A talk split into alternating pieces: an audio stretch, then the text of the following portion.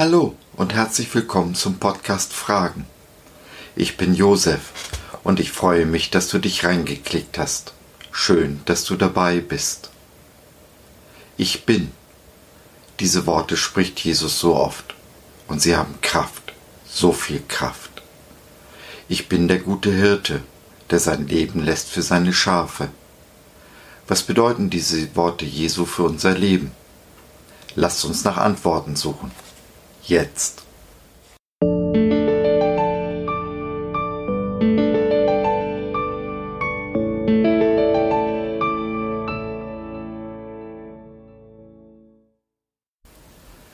Gott gibt sich dem Mose am brennenden Dornbusch als der Ich bin, der ich bin zu erkennen.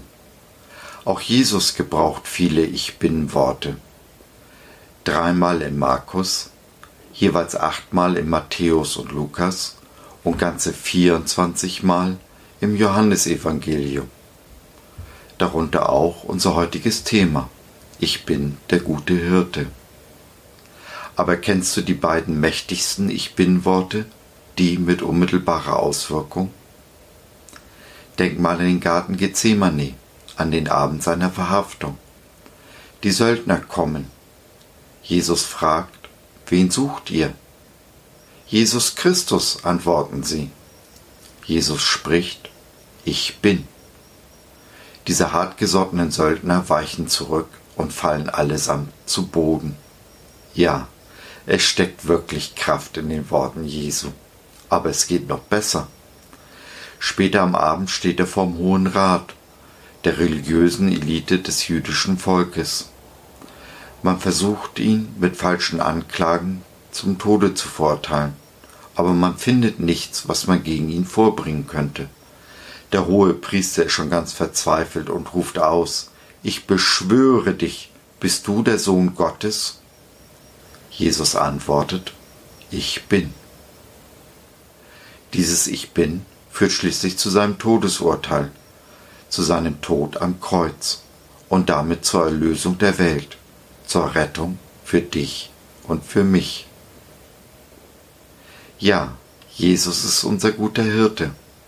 Aber kennst du noch einen Hirten aus der Bibel, der auch sehr groß war? Ja, genau, David. David wurde direkt vom Feld weg zum König gesalbt. Aus einem erstklassigen Hirten wurde ein großer König, ein Mann nach dem Herzen Gottes. Hirten tauchen in den Evangelien zum ersten Mal in der Weihnachtsgeschichte auf. Du kennst die Geschichte. Ihnen erscheinen die Engel und sie besuchen das Jesuskind. Hirten waren zur Zeit des Bibels, zur Zeit der Bibel ein raues Volk vom niederen Rang und besaßen nur ein geringes Ansehen. Aber David verteidigte seine Schafe gegen Bären und Löwen. Und wie eigentlich immer bei Gott dreht Gott das Oberste nach unten und das Unterste nach oben. Die Ersten werden die Letzten sein und die Letzten werden die Ersten sein. So wird das, was bei Menschen gering geachtet ist, bei Gott hoch geachtet. Es ist bezeichnend, dass Jesus mit seinem Ich bin der gute Hirte die Stellung eines Dieners einnimmt und auch bereit ist, für seine Schafe zu kämpfen. Er gibt sein Leben für sie. Ich bin der gute Hirte, sagt er. Der gute Hirte lässt sein Leben für seine Schafe. So in Johannes 10,10. 10. Ich weiß nicht, ob es dir aufgefallen ist, aber auf dem Bild ist ein Fehler. Es ist gar kein Schaf drauf. Es ist eine Ziege. Schafen und Ziegen sind sich äußerlich sehr ähnlich aber sehr unterschiedlich vom Gemüt. Und wir müssen verstehen, dass Jesus unser Schafhirte ist, kein Ziegenhirte. Schafe und Ziegen unterscheiden sich im Gemüt. Man kann das an den verschiedenen Arbeitsaufträgen der Hirten sehen. Ein Schäfer schützt seine Schafe vor der Umwelt. Ein Ziegenhirte schützt die Umwelt vor seinen Ziegen und es wird in den letzten Tagen eine Scheidung zwischen den Schafen und den Ziegenböcken geben, ganz so wie Jesus in Matthäus 25 spricht. Wenn aber der Menschensohn kommen wird in seiner Herrlichkeit und alle Engel mit ihm, dann wird er sich setzen auf den Thron seiner Herrlichkeit, und alle Völker werden vor ihm versammelt werden, und er wird sie voneinander scheiden, wie ein Hirt die Schafe von den Böcken scheidet, und wird die Schafe zu seiner Rechten stellen und die Böcken, Böcke zur Linken.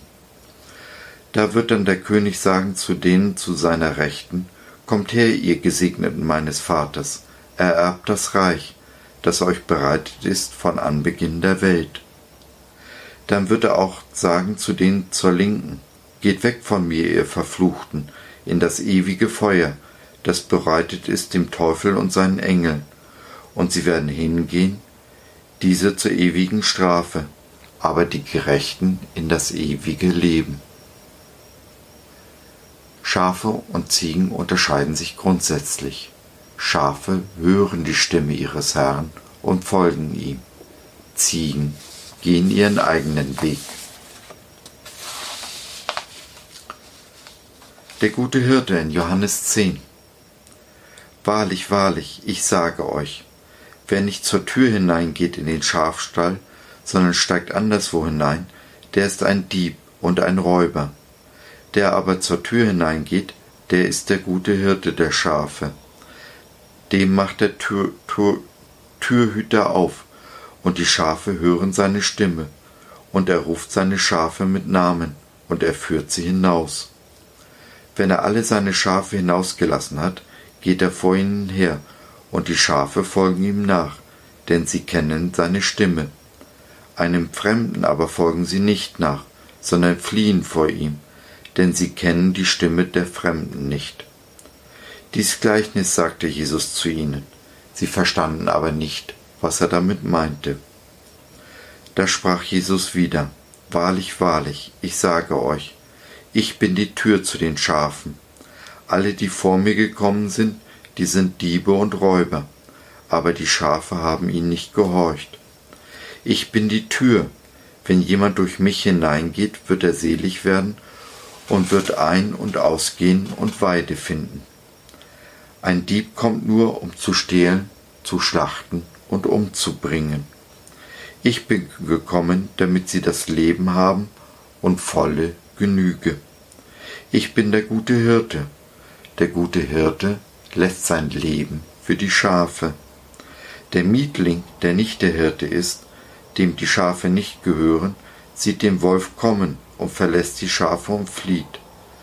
Und der Wolf stürzt sich auf die Schafe und zerstreut sie, denn er ist ein Mietling und kümmert sich nicht um die Schafe.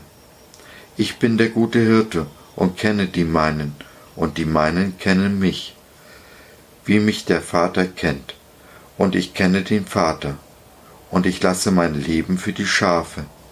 Und ich habe noch andere Schafe, die sind nicht aus diesem Stall. Auch sie muss ich herführen, und sie werden meine Stimme hören, und es wird eine Herde und ein Hirte werden. Ja, Jesus ist die Tür. Im alten Israel bauten die Juden einen kreisrunden Pferch für ihre Schafe. An der einen Seite ließen sie einen Eingang offen, der genauso breit war wie der Hirte groß. Des Nachts legte sich der Hirte in diesen Eingang. Jesus ist also sprichwörtlich die Tür zu den Schafen. Für uns als seine Schafe bedeutet dies, alles, was uns geschieht, muss an Jesus vorbei. Es ist nichts, was er nicht sieht und nicht vorher wusste. Und wer zu dieser Tür eingeht, der wird selig werden und das wahre Leben finden. Was nicht von ihm, durch ihm oder zu ihm ist, will uns dieses Leben stehlen. Auf diese Stimmen sollten wir nicht hören. Sie führen ins Verderben. Eine dieser vielen Stimmen ist zum Beispiel der Zeitgeist, der uns so vieles einflüstern will. Lasst uns auf Jesus hören.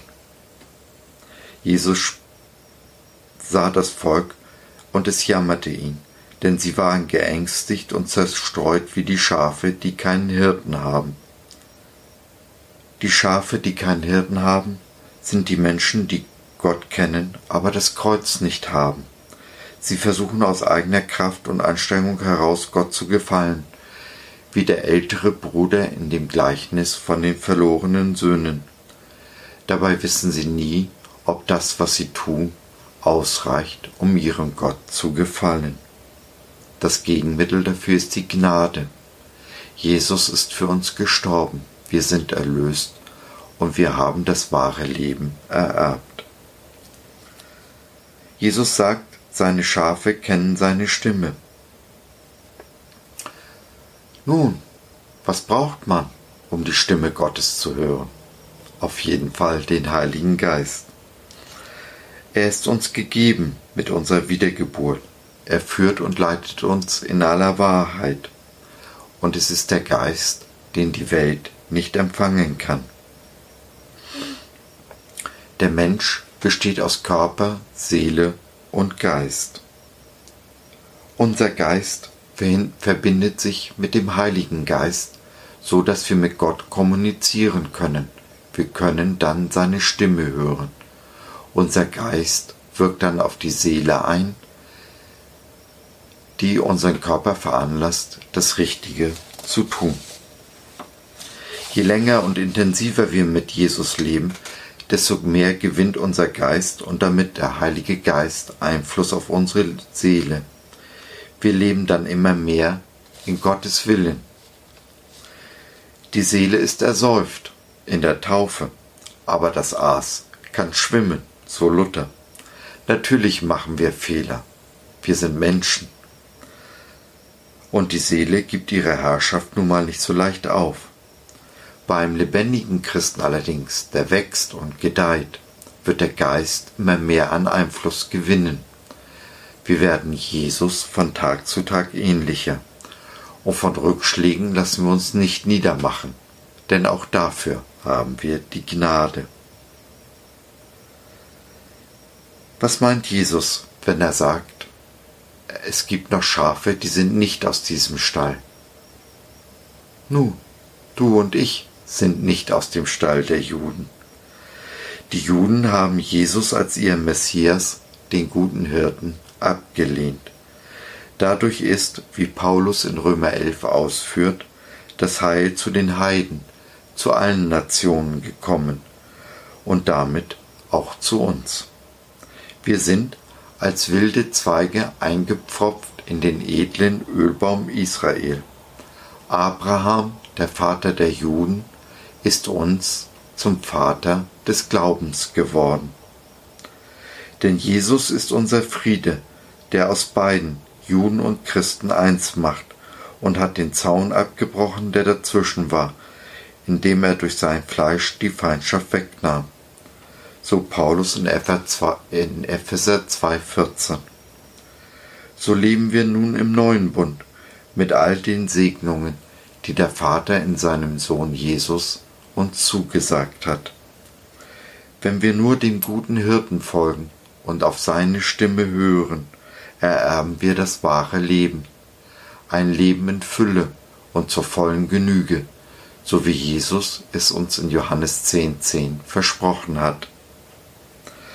Und dieses wahre Leben beginnt nicht erst in der Ewigkeit, sondern im Hier und Jetzt, heute.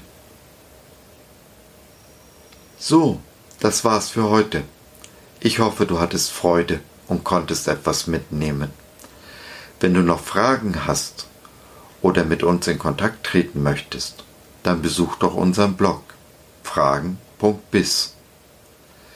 Bis, B-I-Z, steht für Bibel im Zentrum. Wir glauben, dass die Bibel, Gottes Wort, absolut wahr und irrtumslos ist. Was meinst du dazu? Lass von dir hören. Wir würden uns sehr freuen.